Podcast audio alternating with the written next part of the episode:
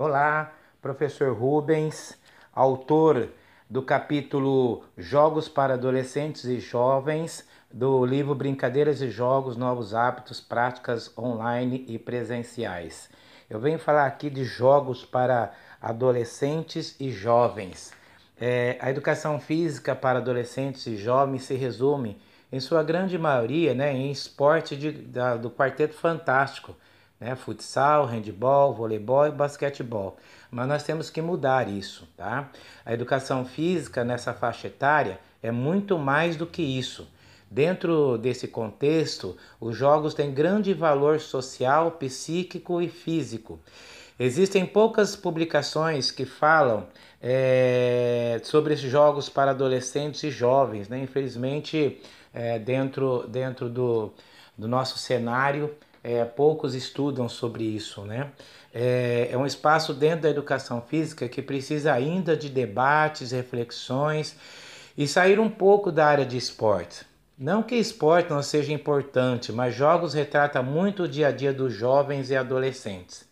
Nessa faixa etária, é comum o desprezo por atividades físicas, principalmente com as meninas, né? Há um conflito de personalidade, aceitação no grupo e biologicamente a diferença de força, né, de gênero. Nesse sentido, alguns jogos são interessantes para que o professor possa discutir esses assuntos e muitos outros que venham a surgir. É interessante que o professor tenha, né, que nós tenhamos uma sensibilidade em escolher jogos que venham ao encontro aos interesses dos alunos e que possam, de alguma forma, ajudar a entender seu grupo de alunos e suas especificidades. Com as novas tecnologias, que é o grande problema hoje, né? Ou não, né? Os jogos que necessitam de algum esforço e habilidades físicas estão cada vez mais longe da realidade dos jovens e a educação física tem a incumbência de resgatar isso, né? Mas eu vou fazendo uma pergunta: para que servem os jogos para essa faixa etária, sem ser o esporte? Né? Os jogos proporcionam a reflexão de trabalho em equipe, cooperação, frustração né, também. Ainda assim, nessa idade, o saber ganhar e perder, o equilíbrio emocional, tomada de decisão, diferenças pessoais e assim vai, né? Hoje em dia, em qualquer profissão, na própria vida, o trabalhar em equipe a tomada de decisão são fundamentais para se obter sucesso. E isso os jogos proporcionam a todo momento, né? É, qual a realidade de muitas escolas no Brasil? Do Fundamental 2 ao ensino médio. Portanto, sete anos de educação física quase todo o tempo é tomado por esportes. Nós precisamos mudar isso, né? E muito poucos jogos que faz a gente refletir com os alunos, discutir alguns problemas sociais. Essa faixa etária é o meio de campo entre a educação física, a educação básica e a universidade. E muitos temas, assuntos, reflexões, vivências são observados nesses jogos, né? É, com isso, é, venho aqui começar uma reflexão sobre a importância dos jogos para adolescentes e jogos.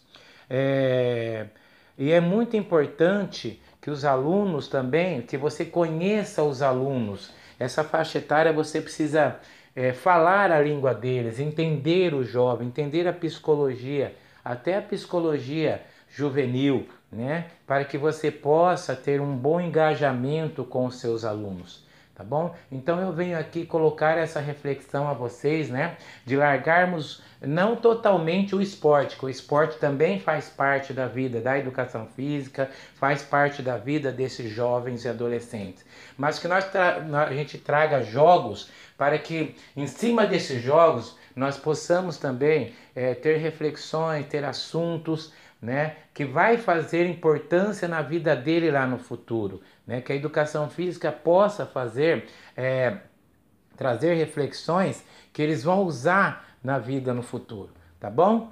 É, então tenha uma boa leitura, que seja, que vocês sejam muito felizes é, é, é, estudando sobre, no, no, livro, que vocês possam é, colocar em prática o que o livro está proporcionando, tá bom? Muito obrigado.